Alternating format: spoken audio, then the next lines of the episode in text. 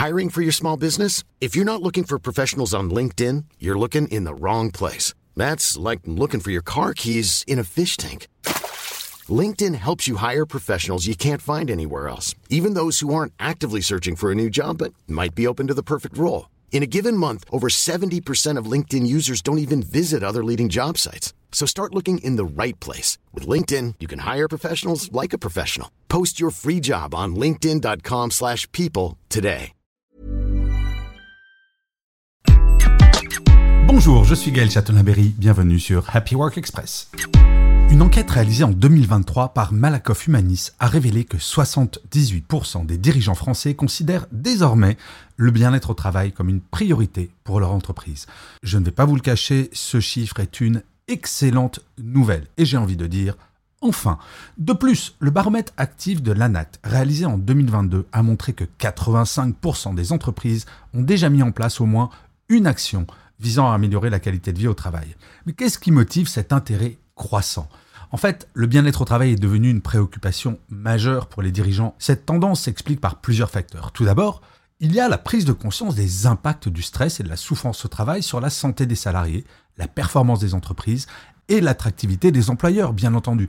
Qui irait travailler dans une entreprise où on ne se sent pas bien? Les dirigeants comprennent de plus en plus que le bien-être des employés est lié à la réussite globale de l'entreprise. De plus, les attentes des salariés ont évolué, ils cherchent de plus en plus un travail qui a du sens et qui leur permet de s'épanouir.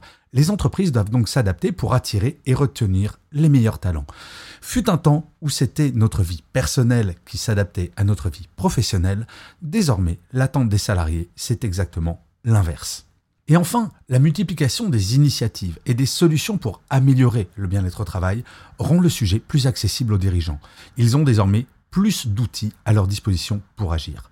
Cependant, il est crucial de noter que l'intérêt des dirigeants pour le bien-être au travail ne se traduit pas toujours par des actions concrètes et efficaces. Et oui, certaines entreprises se contentent toujours de mesures superficielles comme l'hyper symbolique baby-foot ou la proposition de cours de yoga sans s'attaquer aux causes profondes du mal-être au travail. Pour que la démarche d'amélioration du bien-être au travail soit réellement efficace, elle doit être globale et impliquer l'ensemble des parties prenantes, y compris les dirigeants, les managers et les salariés. Les mesures doivent aller au-delà des apparences et s'attaquer aux problèmes sous-jacents.